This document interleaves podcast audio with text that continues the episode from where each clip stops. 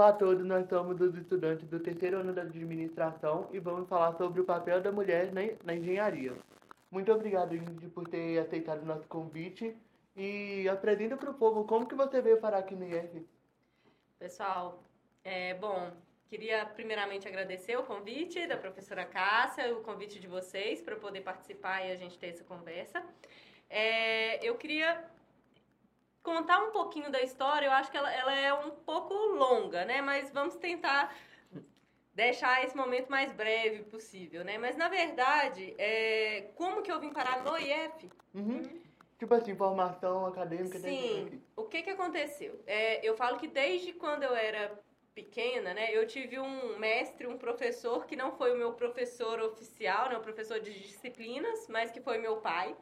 E ele sempre trabalhou na área de mecânica, na área de construções civis. Ele era mecânico de profissão e aí ele gostava muito da área de construção civil também. E aí a gente vivia muito nesse ambiente de indústria. Uhum. Né? Então, é, quando ele, quando eu estava na adolescência, nem na adolescência, na verdade, com uns 9 anos de idade, né, 8 para 9 anos de idade, é, ele decidiu abrir uma pequena empresinha e mexer com locação de veículo. E aí, naquela época, meu pai, né, ele não tinha ensino médio, não era formado, e ele tinha esse sonho de empreender e tudo, e aí ele começou a mexer com locação de veículo, só que ele não tinha estudo.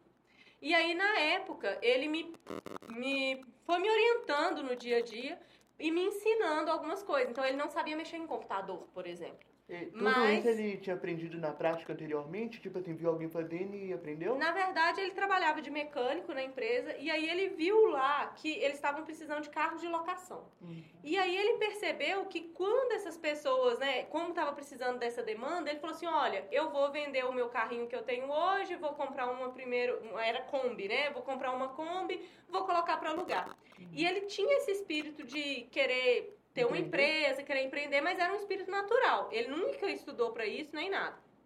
E aí, na época, como ele só tinha o espírito, né, mas ele não tinha formação necessária nem nada, é, ele foi e me colocou junto, junto dele e falou assim: Olha, você vai me ajudar. Eu não sei mexer no computador, mas eu vou deixar, você vai, você vai para um curso, eu vou pagar um curso, você vai fazer um curso de, né, de noções de informática para você aprender. Então, eu, com 8 para 9 anos, eu comecei a ajudar ele. Comecei a fazer cursinho de informática, né? É, comecei a, a, ajudar ele. E ele sempre teve uma visão muito boa, que era um dom mesmo. Uhum. Né? E ele pensava assim: olha, as contas estão chegando, a gente precisa de controlar as contas. Então, é, vamos criar uma planilha, e ele sempre tinha essas ideias. Vamos criar uma planilha para colocar as contas, para saber, é, para evitar de deixar a conta em atraso, para saber quanto que a gente tem que pagar. E aí, Inteligência, né? ele né? ia falando. Médio. Exatamente. Ele ia falando naturalmente da vivência dele e eu ia colocando, executando o que ele me pedia. Né? Então, é, com 8 para 9 anos, eu comecei a trabalhar com ele e a gente teve essa empresa, né? E era uma empresa familiar, pequenininha, né? A gente teve essa empresa por alguns anos. Só que eu falo que ao mesmo tempo, meu pai ele era muito empreendedor, ele era muito de muito bom coração. Uhum. E às vezes, quando você é empreendedor, nem sempre você pode deixar o coração falar mais alto. Uhum. Então, é, numa situação onde ele tinha lá o contrato, ele não conseguia, por exemplo, se o cliente dele é, tivesse com débito, com alguma coisa, ele não conseguia chegar lá e falar assim, olha, eu vou bloquear o serviço se você não me pagar, não sei o quê. Então, ele sempre teve esse, teve o lado empreendedor, mas ele não é, aprimorou isso, né? Uhum. E aí, por consequência disso, quando foi em 2005, eu tinha 15 para 16 anos, é, ele decretou a falência da empresa. Né? Justamente pena. por é, não ter tido esses, essa, essa, habilidade né? de gerencial, essa habilidade uhum. de gestão. Mas eu falo que o fato dele falir neste momento me ensinou muita coisa.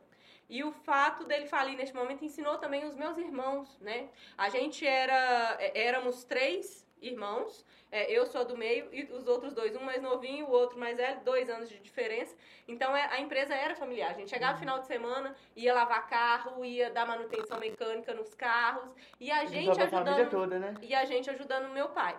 Então assim, é, a gente cresceu nesse ambiente de empresa, de gestão e atrelado à questão dos carros, né, é, a gente também cresceu no ambiente de empresas de usina, de usina metalúrgica, siderúrgica, né?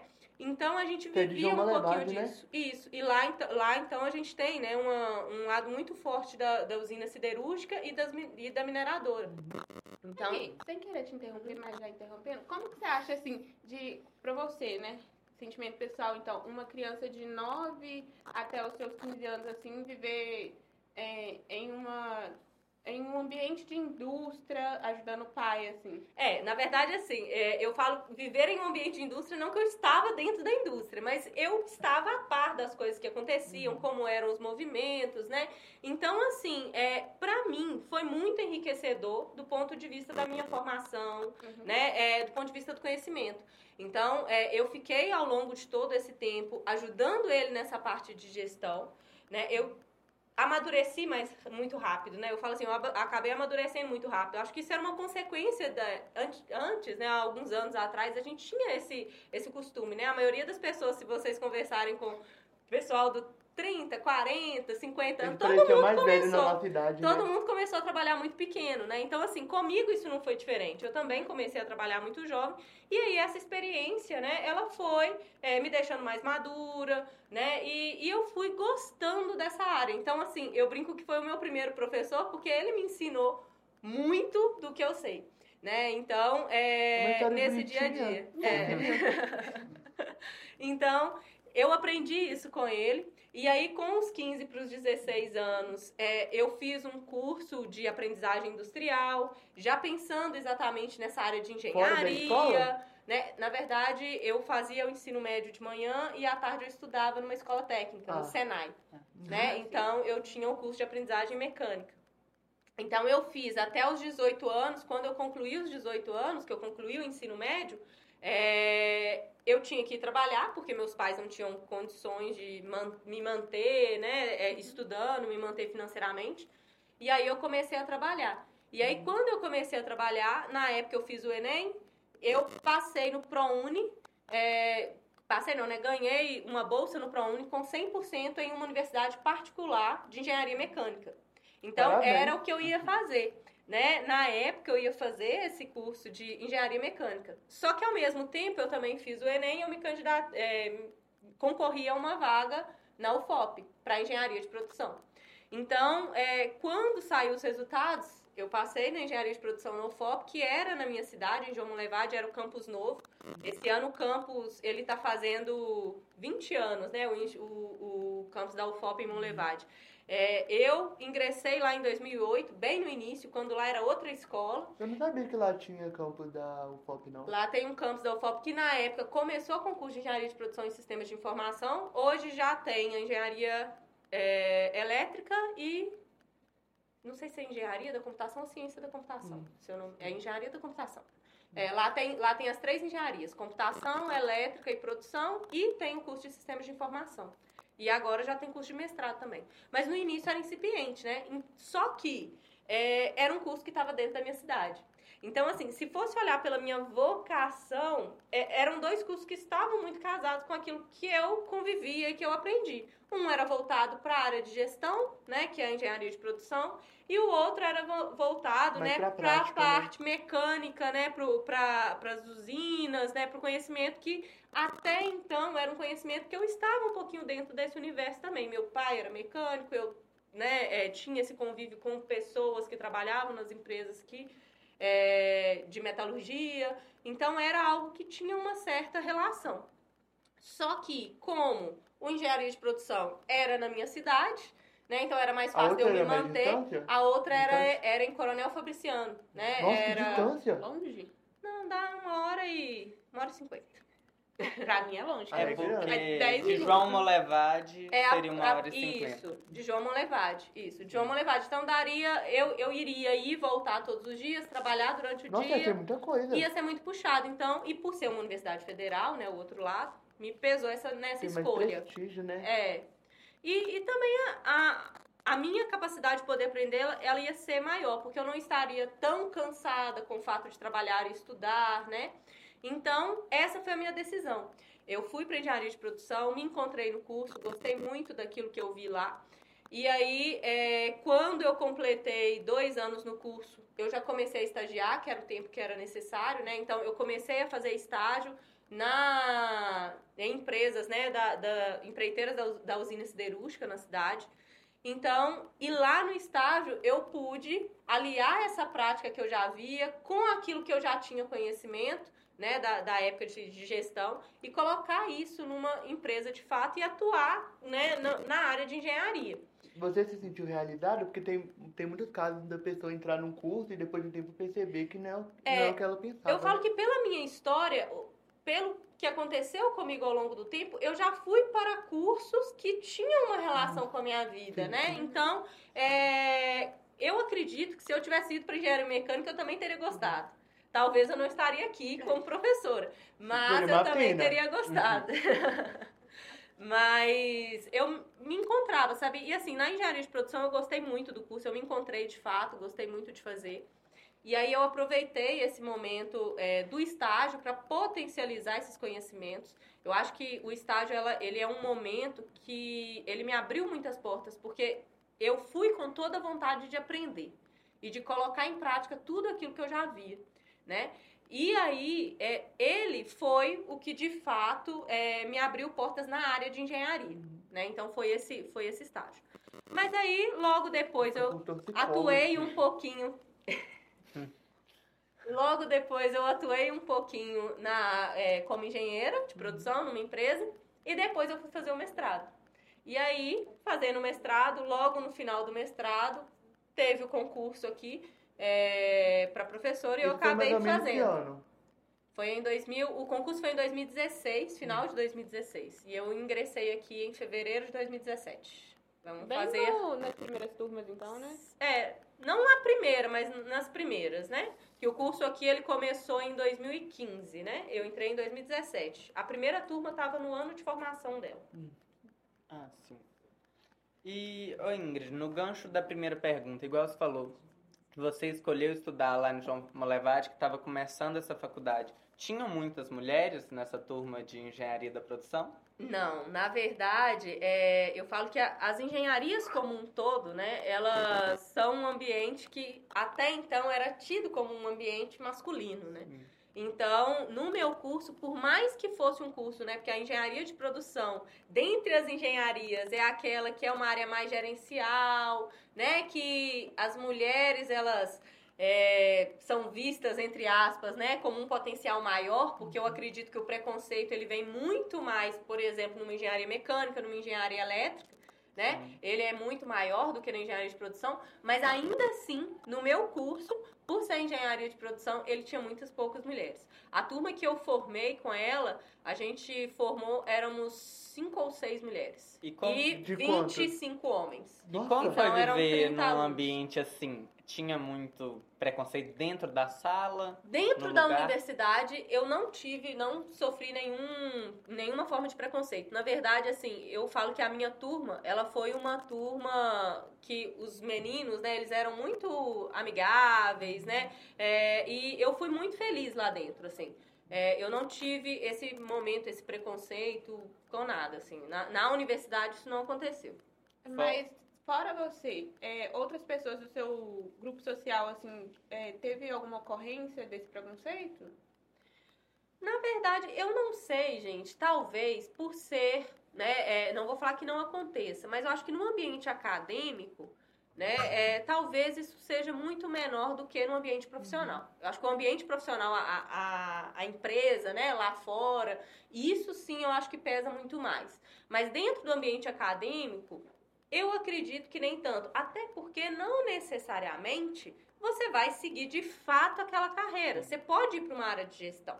E aí, nessas áreas de gestão, ou para uma área acadêmica, né? E aí, nessa área acadêmica, a gente sabe que aí o preconceito ele não acontece tão grande quanto lá fora, uhum. né? Então, é, mas dentro das escolas, dentro da escola em si, a gente tem uma outra questão também, né? Que eu acho que pode ter contado para eu não ter é, tido esses momentos e nem visto esse momento uhum. acontecer com ninguém.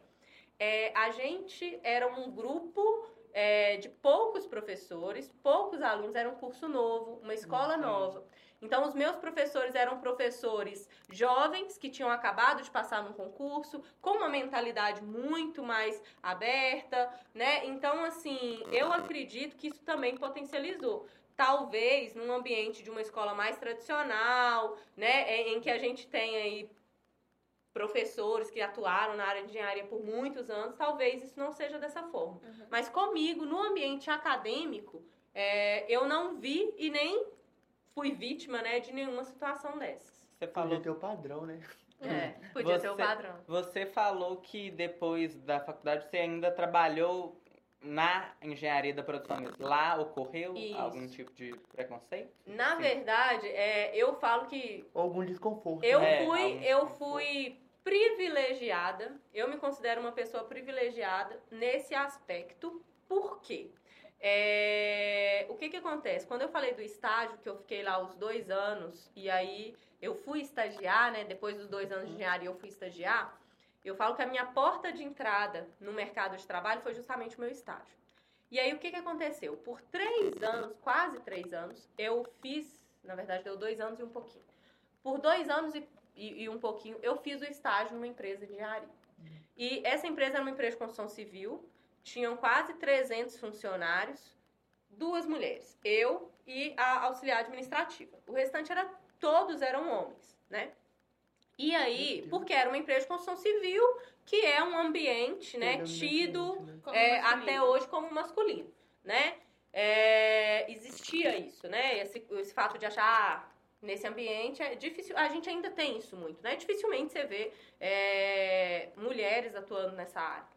E eu aí... tava pensando aqui que talvez desse fato de ser um de como que eu posso ser dizer? Considerado masculino. Ser considerado masculino, talvez muitas mulheres desistam de ir pro culto Exatamente. por medo de sofrer algum tipo de é, desconforto no ambiente. Com né? certeza, né? com certeza.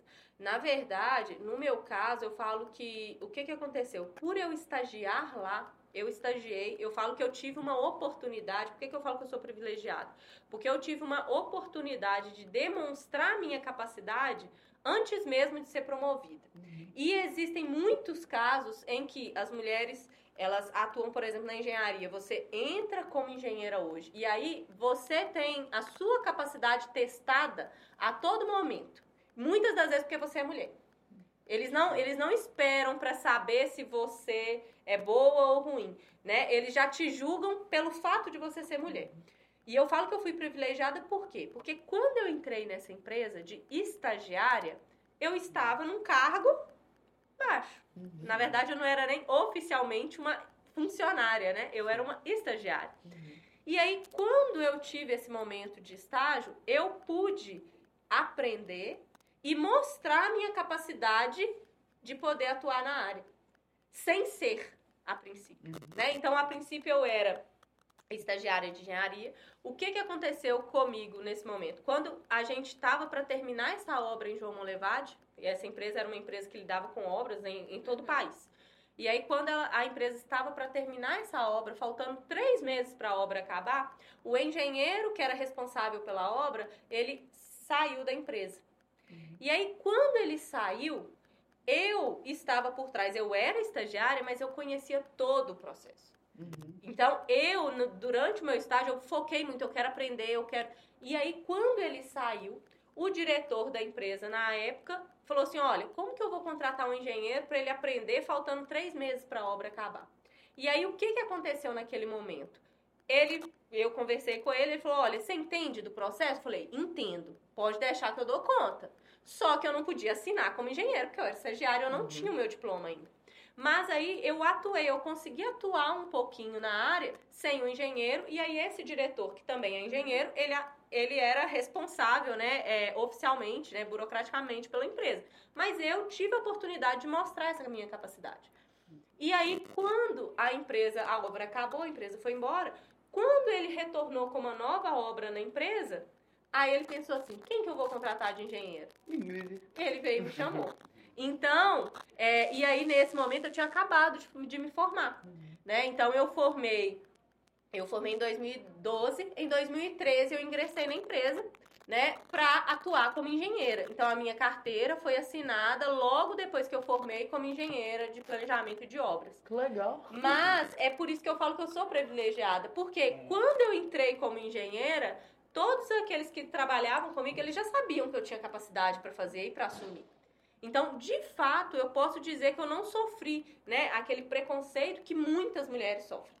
Muitas mulheres sofrem. Por quê? Se eu entrasse lá é, sem as pessoas me conhecerem, sem conhecer a minha capacidade né, anterior, num ambiente com tantos homens, dificilmente eu, eu, falo que as pessoas iriam aceitar tão tranquilamente como foi para mim, sabe? Então é por isso que eu falo que nesse sentido eu sou privilegiada, né? É, que é o que não acontece em muitos casos.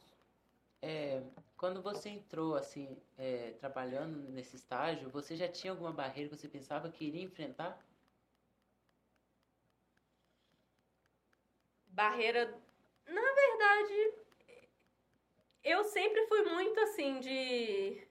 Tem, tem dificuldades, é lógico, né? A gente, nossa vida ela é feita disso, mas eu acho que talvez por já ter começado um ambiente de empresa, de vivência disso a vida inteira, assim, muito cedo, eu falei assim, olha, o que vinha a gente encara e vamos pra frente. Então, assim, eu nunca tive esse medo, sabe, de tentar. E é uma coisa que o William comentou aqui, né? Porque às vezes a mulher, por ver que vai sentir preconceito, ela se sente intimidada, né? E acaba desperdiçando uma oportunidade de poder avançar, né? E ter novos, novos ares. Então, eu acho que, no meu caso, eu nunca tive medo. Eu falei assim, olha, vamos tentar. A oportunidade surgiu, eu falei, ó, se surgiu, é porque a gente pode tentar e pode ser que dê certo. E se não der certo, a gente parte para outra coisa, né? Mas eu sempre, eu sempre falei isso, eu sempre vivi muito de oportunidades, né? Assim, eu nunca quis deixar as oportunidades passarem na minha vida. Por isso eu me virei professora, né? Eu me tornei professora. Na verdade, foi, foi disso. Olha, tinha um concurso, ah, vou tentar. O máximo que eu tenho ou não, não, eu já tenho. Então, vamos tentar. Né? E vamos ver se dá certo. Então, assim, e eu me encontrei naquilo que eu fazia. Porque também, se eu não me, encontra, me encontrasse, era uma, era uma forma de eu buscar outros caminhos, né? Mas eu não tive medo, assim, dessa barreira. Mas eu acredito que tem muitas mulheres que tenham, né? Porque, de fato, a gente vê todos os dias casos, né, em que isso acontece com muita frequência, né? Então, é, de, é lógico que acaba intimidando muita gente, né? Sim, Quando eu crescer, eu quero ser que nem você.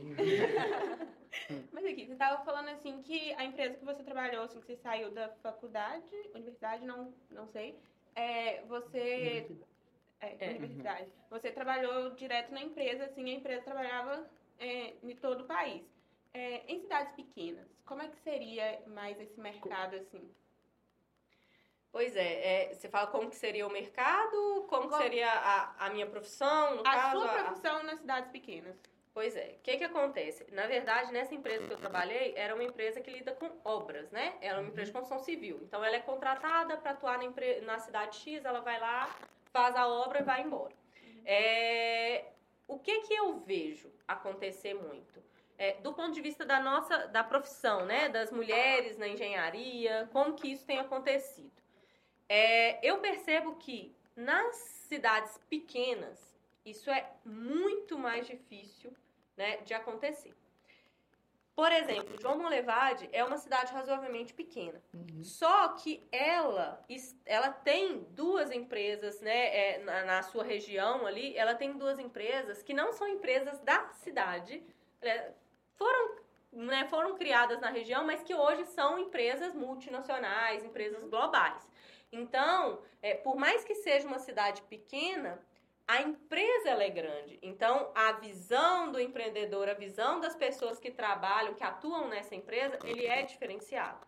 Né? Então, as cidades pequenas que têm essas grandes empresas instaladas nela, uhum. talvez você consiga. Mas ainda que consiga, são vagas, são poucas, né? Uhum. São poucas vagas.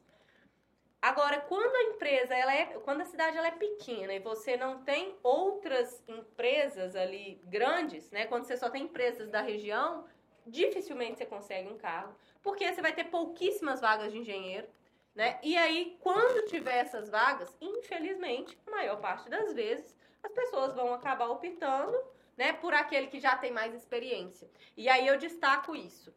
Olha a que é algo que tem mudado nos últimos tempos, mas eu acho que é aí que é, o, que é a grande questão. Quando você tem uma empresa pequena, você quer contratar um engenheiro, você quer que a pessoa tenha experiência, certo? Sim. Você vai contratar pela experiência. Eu fui contratado pela minha experiência. Porque eu já estava ali como estagiária e eu mostrei que eu tinha experiência. Agora, num ambiente em que, pelas estatísticas todas que a gente observa, você não tem mulheres na engenharia. As mulheres não têm condições de ter experiência. E aí, quando eles vão contratar, como que eles vão contratar a mulher se eles só querem pela experiência? E as Né? outras empresas só contratam E, a- e e aí, de fato, o que, que eles vão fazer? Eles vão contratar os homens. Porque os homens já têm experiência. Mas que dia que a gente vai ter experiência se a gente não tiver portas abertas? Para começar. Né? Então eu acho que essa, esse é o grande, essa é a grande questão que a gente se esbarra na nossa sociedade hoje. É, e eu acho que já avançou, tá? Já avançou. Não é ideal, tá longe de ser o ideal. Mas já se avançou em vista do que era antes. Porque antes, Antes, você 30 mulheres. anos atrás, Isso, uns Mas- 20, 30 anos atrás, você ter mulher como engenheira era uma coisa Absurdo. absurda. Absurda, né? Então, assim, hoje já tem melhorado. É, eu vi umas pesquisas há um tempo atrás falando que existem algumas universidades que, é, por exemplo, no meu caso que eu falei, né, que tinham cinco mulheres e 25 Uhum. homens, é, existem algumas engenharias que ainda não são as engenharias mais tradicionais, é, né, é, do ponto de vista do, ser popular. para homem, né? Ah. Existem algumas engenharias que você já tem, quando as pessoas se ingressam, que você já tem mulheres sendo a maioria. Eu- se eu não me engano, eu vi uma pesquisa, acho que tinha uma engenharia de alimentos e umas outras três engenharias, embora a gente tenha um leque aí de 10, 15 engenharias diferentes, né? No mínimo aí, no mínimo 10, mas eu acho que em quatro engenharias eles observaram esse fenômeno que nos últimos anos a gente tem tido mais mulheres ingressando no curso, aí é o ingresso, né? A gente não sabe a conclusão, mas o ingresso, você está começando a ter mais mulheres ingressando. Então é sinal de que está evoluindo. Só que a gente precisa, de fato, então no estudo a gente começa a ter essas oportunidades. O que, que eu acho que a gente precisa de fazer? Além das oportunidades no ambiente acadêmico, inserir de fato as mulheres no mercado de trabalho, na área profissional. Porque, ok, eu quero uma pessoa com experiência, mas se eu só focar na pessoa com experiência, se eu não, não estiver momento nenhum disposto para dar essa oportunidade para a mulher, jamais a mulher vai Do ter que, que experiência. adianta ela estar ali se esforçando pra estudar, né? Se ela não vai ter se oportunidade ela não vai ter futura. essa oportunidade de poder ingressar no mercado, né? Então, é, isso eu acho que de fato precisa de ser mudado, né? E nas cidades pequenas, isso fica cada vez mais difícil, né? Com certeza. Eu tava pesquisando mais pra trazer assuntos aqui pra conversar com você e eu vi uma pesquisa aqui da Agência Brasileira de Desenvolvimento Industrial, a ABDI, e dizem que a cada quatro pessoas empregadas no mercado de engen- engenharia, apenas uma é mulher. E eu pensei assim, como que você pensa que esse número pode aumentar de mulheres? Exatamente A isso que a gente estava dessa- falando. Né? É, o que que, o, como que eu acho que isso pode mudar? É, primeiro, eu acho que as empresas elas têm que mudar essa essa, essa consciência, né, esse pensamento de achar que eu só posso ter pessoas 100% capacitadas, né, e de pensar assim, olha, vamos trabalhar com a inclusão. E de pensar que dar a oportunidade para as outras pessoas poderem atuar. Por que, que eu falo isso? É, já existe um movimento para isso acontecer. Nos últimos dois anos, eu tenho percebido isso na, na região onde eu moro, né? É, a usina é, siderúrgica de lá e a mineradora de lá, elas estão com algumas metas, né? É, a siderúrgica, se eu não me engano, de aumentar em 30 para 30% o efetivo de mulheres, inclusive na área de gestão.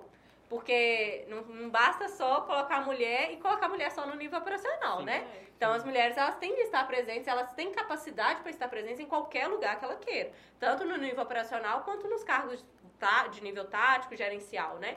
Então, é, eles têm essa, essa meta de, nos próximos anos, aumentar esse número em 30, eu acho que em 30%, se eu não me engano. E a mineradora tem, é, a- está trabalhando com a perspectiva de dobrar o número que eles têm de mulheres. Atualmente eles têm, é, eu acho que eles tinham 11, né? Antes eles tinham 11 e eles querem dobrar para 22% até o próximo ano. Nossa, é muito, muito grande Eles, pouco hoje tempo, né? eles já estão com 19%, se eu não me engano. Uhum. Então, é, inclusive, é algo que está mudando. Eu acho que esse é o caminho, da gente mudar a mentalidade das pessoas, das empresas, para falar assim, olha, vamos dar oportunidade para as pessoas terem essa capacidade de poder mostrar o que elas de fato, o que elas de fato aprenderam, né? E para mostrar que se elas, elas têm competência tal como os outros de aprender e de serem tão boas quanto. Só falta né? oportunidade. Só né? falta a oportunidade. Mas essas empresas assim mais tradicionais, mais antigas, que vêm de muito tempo, elas estão tão arrai- arraizadas nesse pensamento de que mais experiente é diretamente direcionado ao homem, que elas nem pensam sobre isso. Isso. Assim, é por isso que eu tô falando, a mentalidade ela tá mudando.